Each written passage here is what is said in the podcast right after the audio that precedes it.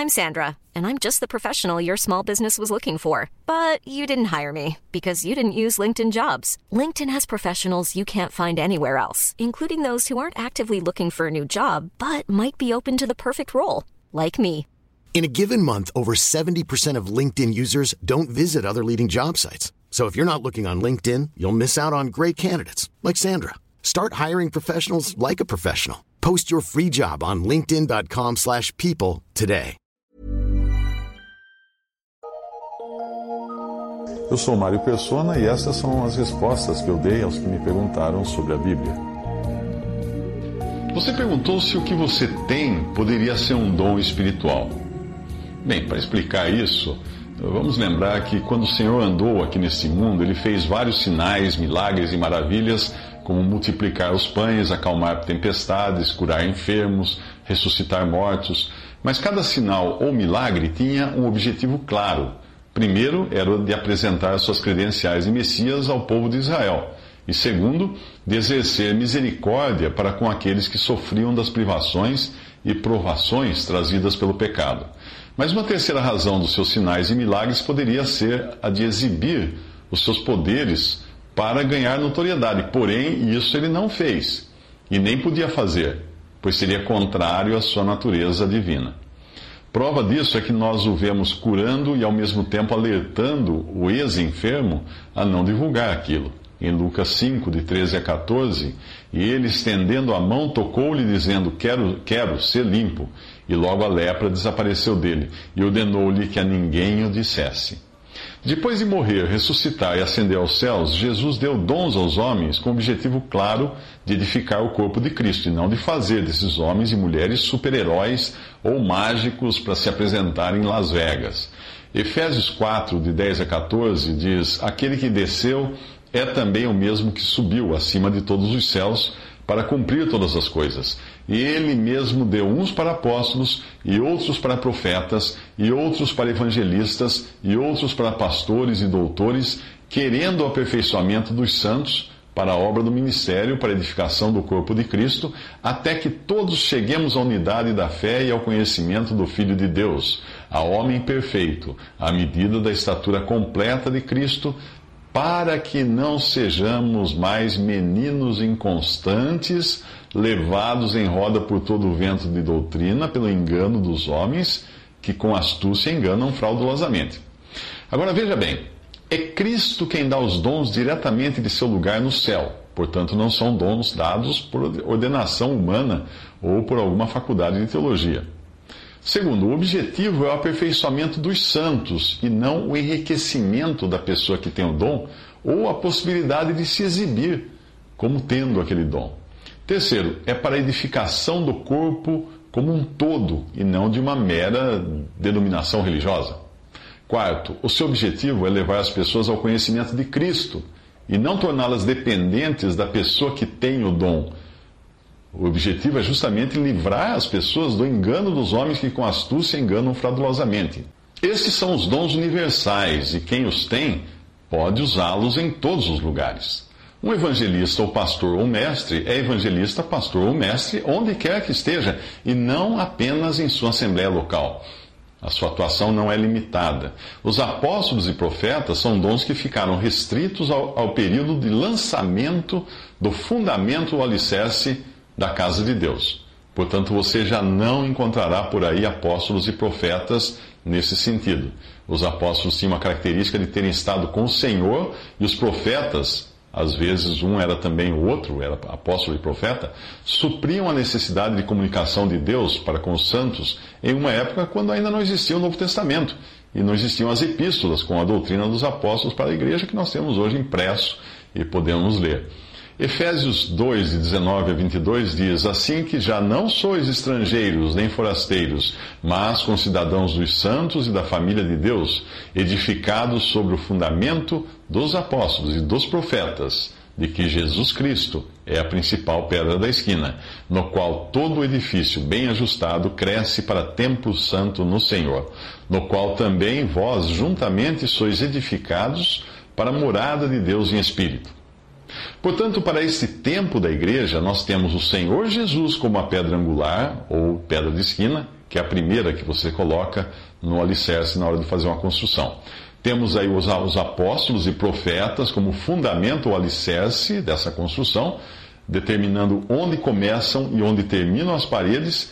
E, finalmente, temos as paredes, que é a parte hoje que está em construção e na qual atuam os dons de evangelista, que são os que trazem a matéria-prima, que são as pedras individuais, conforme Atos 11, 19 e 21 e estão aí também os pastores que colocam a argamassa para que as pedras permaneçam unidas ao Senhor, como fala em Atos 11, 22 a 24, e os mestres ou doutores que mantêm as paredes alinhadas e no prumo doutrinário, como fala em Atos 11, 25 a 26.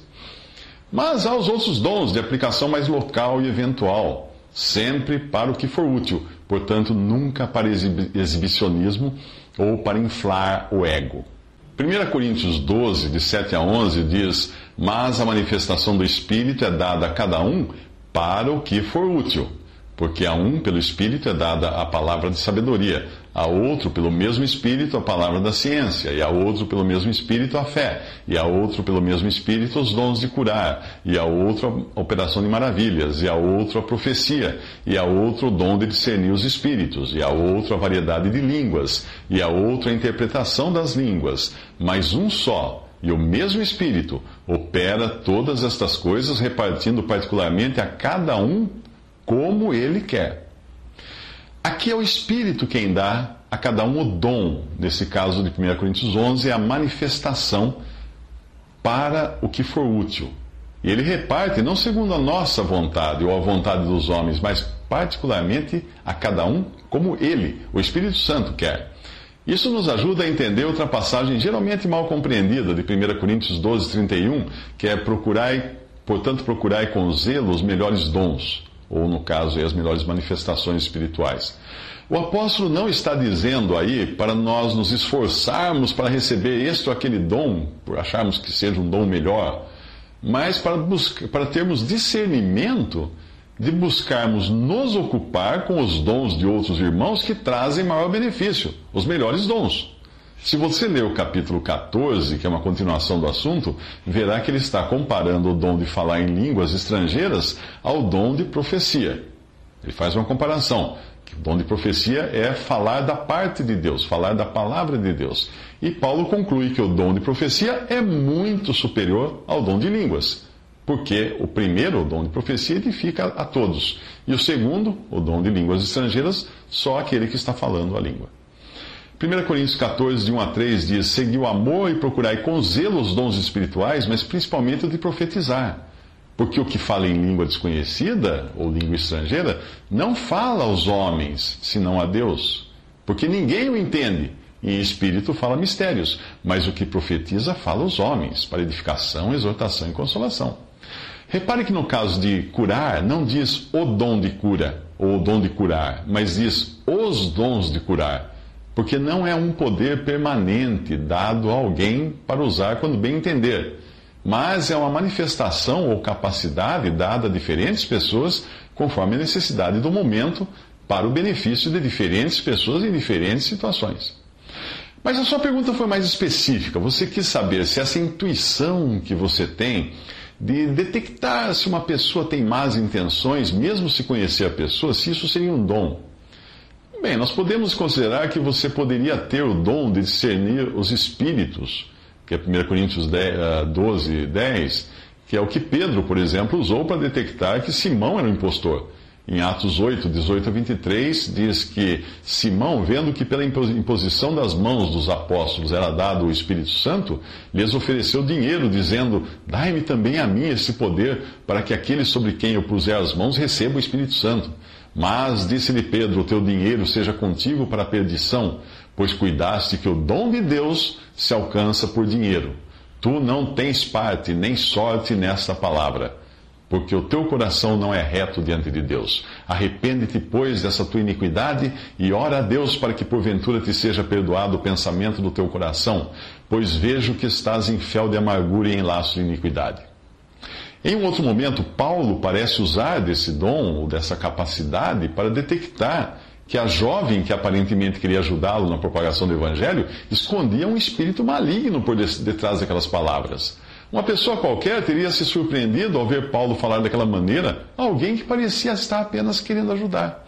Atos 16, 16 a 18 diz: E aconteceu que, indo nós à oração, nos saiu ao encontro uma jovem que tinha espírito de adivinhação, a qual, adivinhando, dava grande lucro aos seus senhores.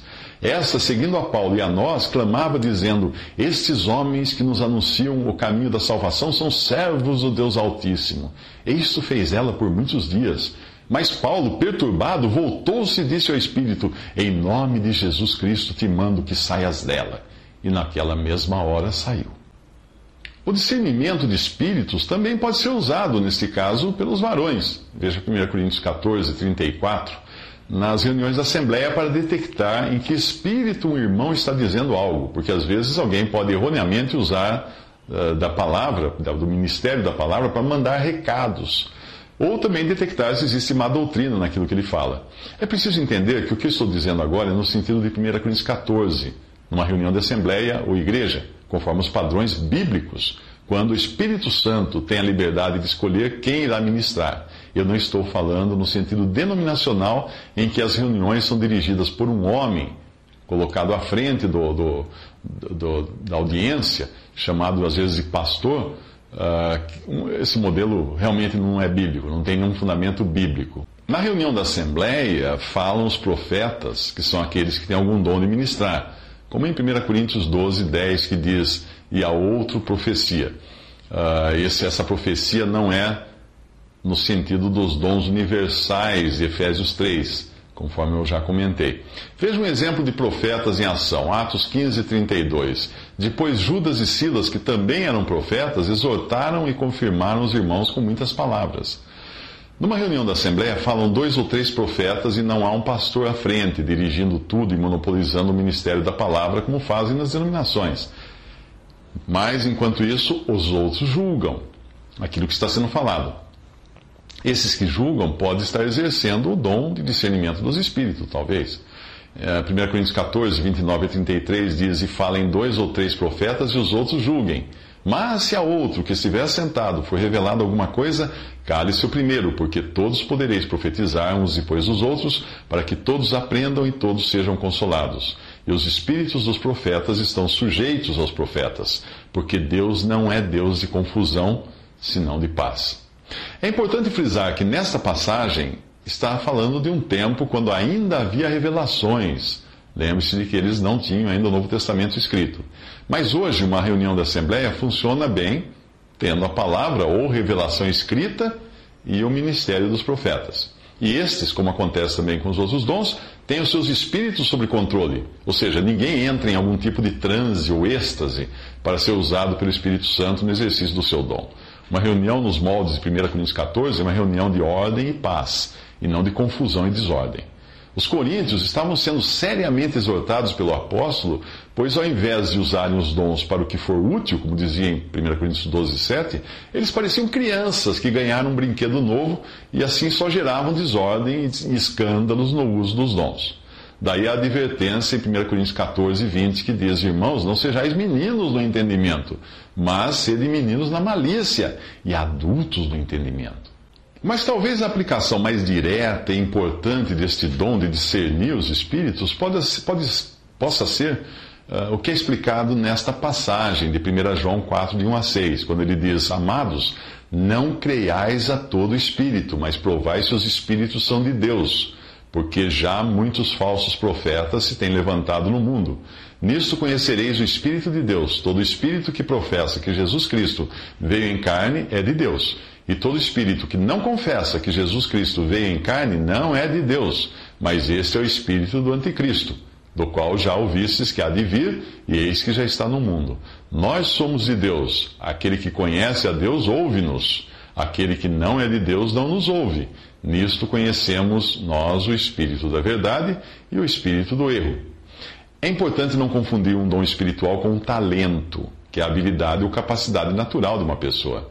Alguém pode ser extremamente habilidoso em detectar más intenções em alguém. E as mulheres são campeãs nesse sentido, por terem uma intuição muito apurada. Existem também pessoas que são treinadas para ler expressões faciais e linguagem corporal para de detectarem se uma pessoa está mentindo. Policiais que trabalham em interrogatórios costumam passar por treinamentos assim. Pessoas que estudam psicologia, psiquiatria, neurolinguística e outras disciplina, disciplinas adquirem, adquirem habilidades semelhantes de leitura de comportamento e caráter. Há também os estelionatários e golpistas, que são mestres na arte de escolher suas vítimas por uma série de indícios aparentes no comportamento. Nada disso, porém, tem a ver com o dom de discernir espíritos.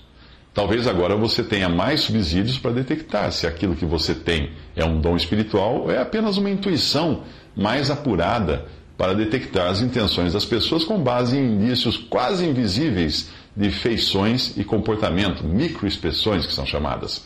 Se for o segundo caso, parabéns pela habilidade. Se for o primeiro, então toda a glória deve ser dada a Deus. E você deve usar o seu dom com parcimônia e dentro daquilo que for útil para o corpo de Cristo, e não para se exibir.